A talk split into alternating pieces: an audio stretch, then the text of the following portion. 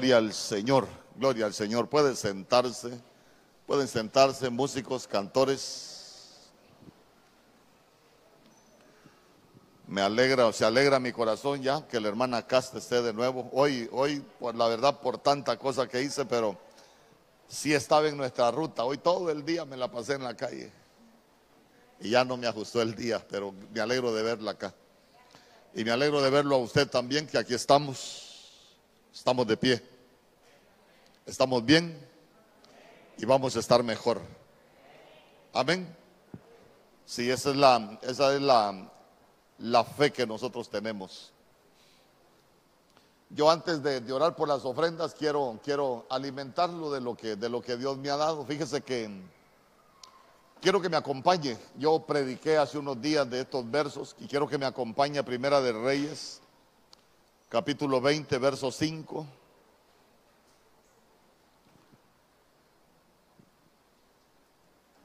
Primera de Reyes, capítulo 20, verso 5. Cuando lo tenga puede decir amén. Me alegro de ver a Lorena por acá también. Dios es bueno.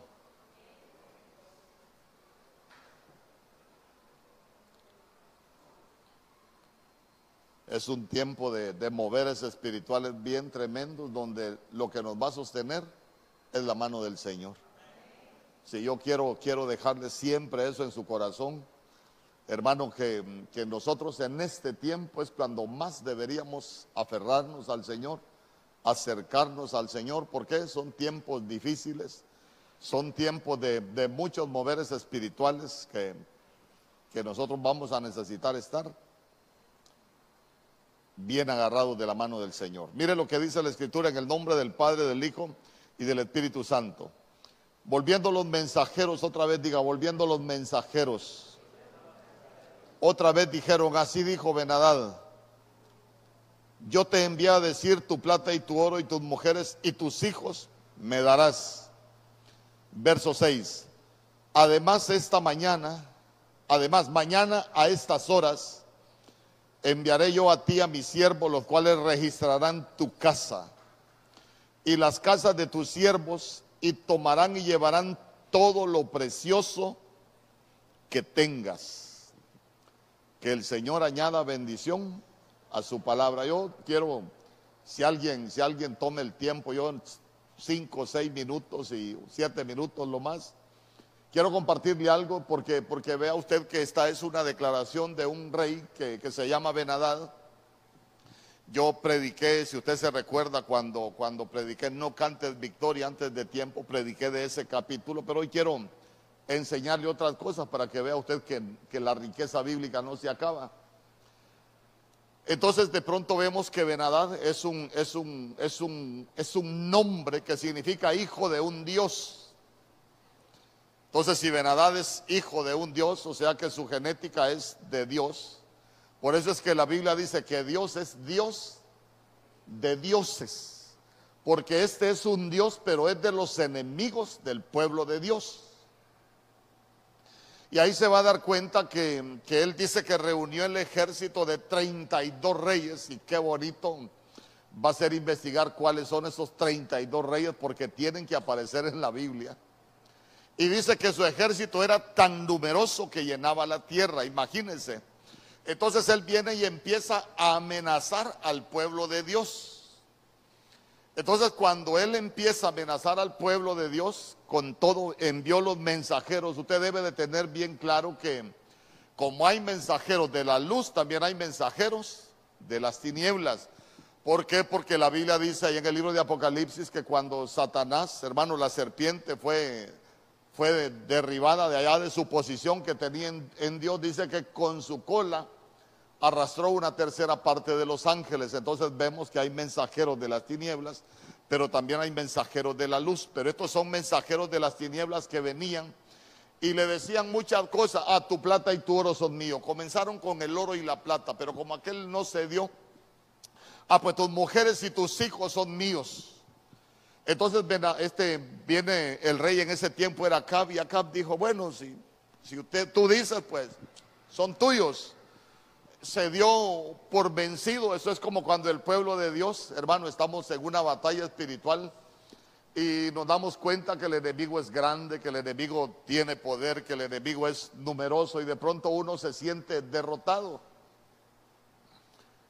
Y, y nosotros vemos que se levantaron los mensajeros de las tinieblas, pero también el Señor mandó un mensajero. Y no quiero llegar hasta ahí para no desviarme, porque no quiero predicarle todo lo que le podría enseñar, sino que yo quiero que, que reparemos en un detalle. Porque vea usted que le dice, mañana a estas horas yo enviaré, enviaré yo a ti a mis siervos, los cuales registrarán tu casa. ¿Quién es el que registra la casa nuestra? Hace poco se lo enseñé, los viernes, el ladrón. ¿Se recuerda? El ladrón es el que viene a robar, a matar y a destruir. Entonces, entonces dice, mañana eh, los cuales registrarán tu casa y las casas de tus siervos y tomarán y llevarán todo lo precioso que tengan. Diga conmigo, mi casa no la van a registrar. Y no me van a llevar lo precioso. ¿Qué es lo precioso que usted tiene en su casa? ¿Ah? Sus hijos no son preciosos.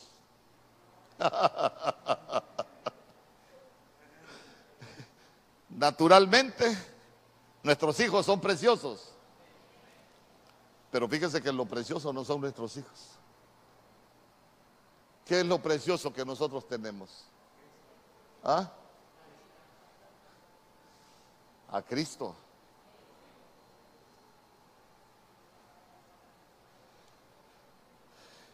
Por ejemplo, como dice, te voy a quitar lo precioso ¿Quién es la piedra preciosa? Ah, Cristo es la piedra preciosa. Entonces, si nos quitan a Cristo, si, se llevan a Cristo, si el enemigo saca a Cristo de nuestra casa, ¿con qué nos quedamos nosotros? ¿Ah? Ojo, no, le estoy diciendo que sus hijos no son preciosos. Para nosotros son preciosos, pero yo le estoy hablando cosas espirituales. Entonces, imagínese usted, imagínese usted, eh, en el libro de Éxodo capítulo 12, cuando iba a venir el destructor, usted se recuerda que, Jehová le dio instrucciones al pueblo y les dijo que mataran un cordero, y usted sabe que el cordero es Cristo. Y les dijo que con la sangre del cordero marcaran los dinteles de las puertas y que cuando viniera el destructor lo que iba a ver era la marca de la sangre del cordero en los dinteles e iba a pasar por alto. Entonces quiere decir que cuando viniese el destructor no iba a matar los primogénitos de las casas. Y yo le pregunto, ¿y si el ladrón se mete y, nos llevan a Cristo. Pero yo, yo, yo quiero llevarlo. ¿Cómo nos, pueden, ¿Cómo nos pueden quitar a Cristo a nosotros? ¿Ah? Vaya, dígame, yo quiero que usted, no, no, que razone, la Biblia no, no se razona, la Biblia se interpreta. ¿Cómo nos pueden quitar a Cristo? ¿Ah? ¿Cómo? Cuando nosotros perdemos la comunión con el Señor, nos quedamos sin Cristo. ¿Cuántos algún día han dejado de orar porque han estado cargados, han estado preocupados y que usted sabe que en su casa se le olvida hacer todo lo que usted hacía con el Señor? ¿A alguien le ha pasado? Y usted sabe que de pronto viene la enfermedad, nos ataca el miedo y, nosotros ya nos llenamos de miedo y ya, ya nos vamos a tirar a la cama, nos vamos a meter al cuarto, pero nos olvidamos de la comunión con Cristo, o sea que se nos metió los mensajeros de Benadá y nos llevaron a Cristo, nos dejaron sin comunión. Pero, pero, pero para no, para, para no detenerme tanto en eso, quiero, quiero hablarle otra cosita en primera de en primera de Pedro, capítulo 1, verso 7.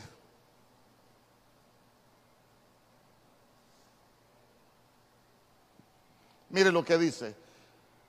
Para que sometida a prueba vuestra fe, más preciosa que el oro. ¿Qué otra cosa es preciosa en la Biblia? A la fe, la fe. Eh, el cual aunque perecedero se prueba con fuego, sea hallada en alabanza, gloria y honra cuando sea manifestado Jesucristo. Entonces, entonces mire qué tremendo, para que sometida a prueba vuestra fe, mucho más preciosa que el oro. O sea que algo precioso que nosotros podemos tener en nuestra casa no son las cosas materiales, sino que la fe. Ay, pastor, yo tengo un juego de muebles precioso. Perdóneme, podrá ser bonito, pero no precioso. La fe es preciosa. Y la Biblia dice que sin fe es imposible agradar a Dios.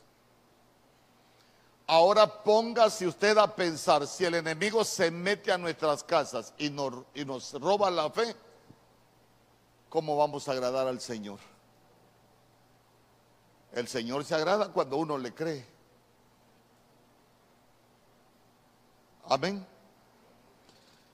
Dos cositas le voy a mencionar de la fe. Ahí, ahí lo voy a dejar. Entonces, mire, que le falten las fuerzas, pero que no le falte la fe. Ah, no, por lo menos diga amén conmigo. Sí, es que es que la fuerza nos puede faltar, pero que no nos falte la fe. Que nos falte cualquier cosa material, pero que no nos falte la fe. Que en su casa no falte la fe, que el enemigo no se lleve la fe. Hermano, es que es que todo lo que nosotros vamos a alcanzar en Dios, ¿sabe cómo lo vamos a alcanzar? Por la fe y por medio de la fe. Al Señor le gusta un pueblo que le cree. Mire, hoy, hoy estuve allá donde la hermana Paulina y ellos vivieron tiempos muy difíciles con la hermana Paulina. ¿Por qué? Porque usted la conoce, es, una, es una mujer eh, que, ha tenido sus enfermedades, bueno, ha tenido enfermedades, no sus enfermedades porque no son de ella. Y declaramos que el Señor va a hacer que se levante. Pero imagínese usted los diagnósticos médicos, cuando, cuando usted los escucha, eh, los diagnósticos médicos eran terribles. Yo lo único que le decía a Karen es, vamos a orar. a nosotros lo, único que nos queda es la fe. Pero es que los doctores dicen, mire que ya ni comida le van a dar para que esté conectada. Sí, pero mientras tengamos la fe, esto no se acaba hasta que termina. Amén. Porque la última palabra de lo que va a pasar en nuestras vidas la tiene el Señor. No la tiene ninguna enfermedad, no la tiene ningún hermano. La última palabra de lo que va a pasar en nuestras vidas la tiene el Señor. Entonces le repito, que, que, vengan, que venga un espíritu y que te, y que te, que te, que te, que perdas los muebles, ah, que se pierdan los muebles, pero que no te robe la fe. Pero hay un problema con la fe. Fíjese que en Primera de Tesalonicenses capítulo 3 verso 10, por ejemplo, la Biblia dice, Ahí está hablando el apóstol Pablo y dice, orando de noche y de día con gran insistencia para que veamos vuestro rostro y completemos lo que falte a vuestra fe. ¿Qué entiende usted en ese verso? Pablo dice, yo estoy orando de día y de noche, quería ir a verlos y yo, yo lo que quiero es ir a completarles lo que falte a vuestra fe. Quiere decir que muchas veces uno puede tener una fe incompleta. Ahí le falta su cachito. ¿Cuántos creen que alguna vez les ha faltado fe?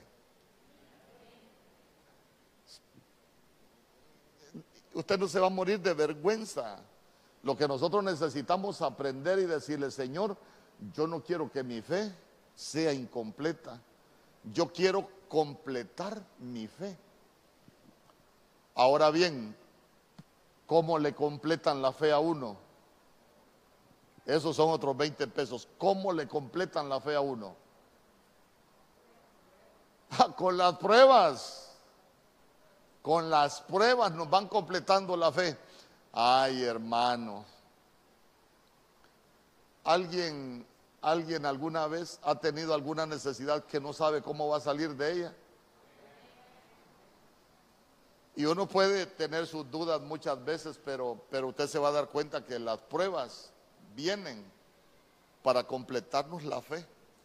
Cuando usted sabe que no tiene más opciones, cuando usted, ah, hermano, es que, es que mire, a veces la gente habla de fe, yo soy un hombre o soy una mujer de fe, eh, pero, pero mire yo en la enfermedad, ah, cuando, uno, cuando uno se enferma y va al banco y saca 50 mil pesos para buscar un doctor y, yo por la fe estoy sano, no, lo sanaron los médicos porque tenía dinero para tratarse, pero cuando usted no tiene ni para purgar un pollo,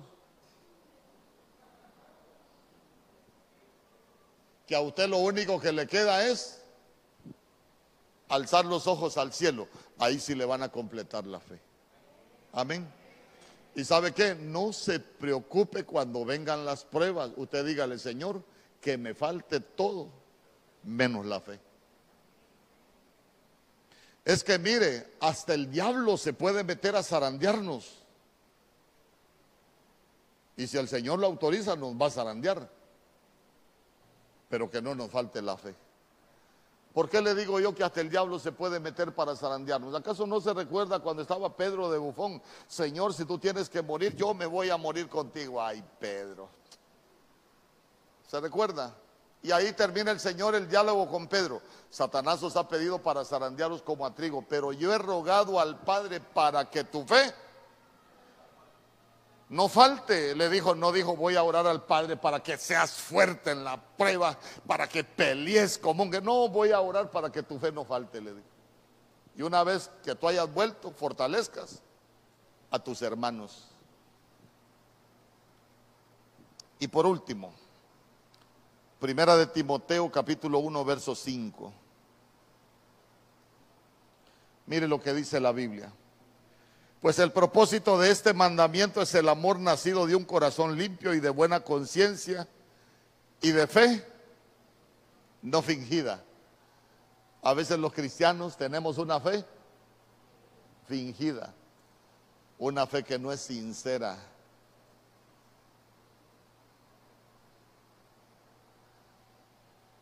Ay, hermano. Yo anhelo que, nosotros seamos un pueblo de fe, pero no, no de fe incompleta y no de fe fingida, sino que seamos un pueblo de una fe verdadera. Que si nosotros vemos que, que está escrito, nos aferremos a esa palabra, pero que no dudemos, porque a veces está la fe con la que uno duda también. Pero cuando nosotros alcanzamos esas dos cosas, mire, vamos a, llegar a otros niveles en Dios. Pero lo que yo le quiero dejar en su corazón es que le digamos al enemigo, a mi casa no te vas a meter a robarme lo valioso que yo tengo. Porque ya se dio cuenta que las cosas materiales no son las valiosas. Busquen toda la Biblia yo las he buscado en la Biblia BTX, TLA, las, las he buscado en todas las católicas, las he buscado en la Reina Valera 60, Biblia de las Américas, Torres Amad, la versión del oso, la Quinta, la palabra de Dios para todos. Y nada de lo material es precioso, sino todo lo que tiene que ver con la fe y con el Señor. Que te falte todo, menos la fe. Amén. Amén. Vamos a...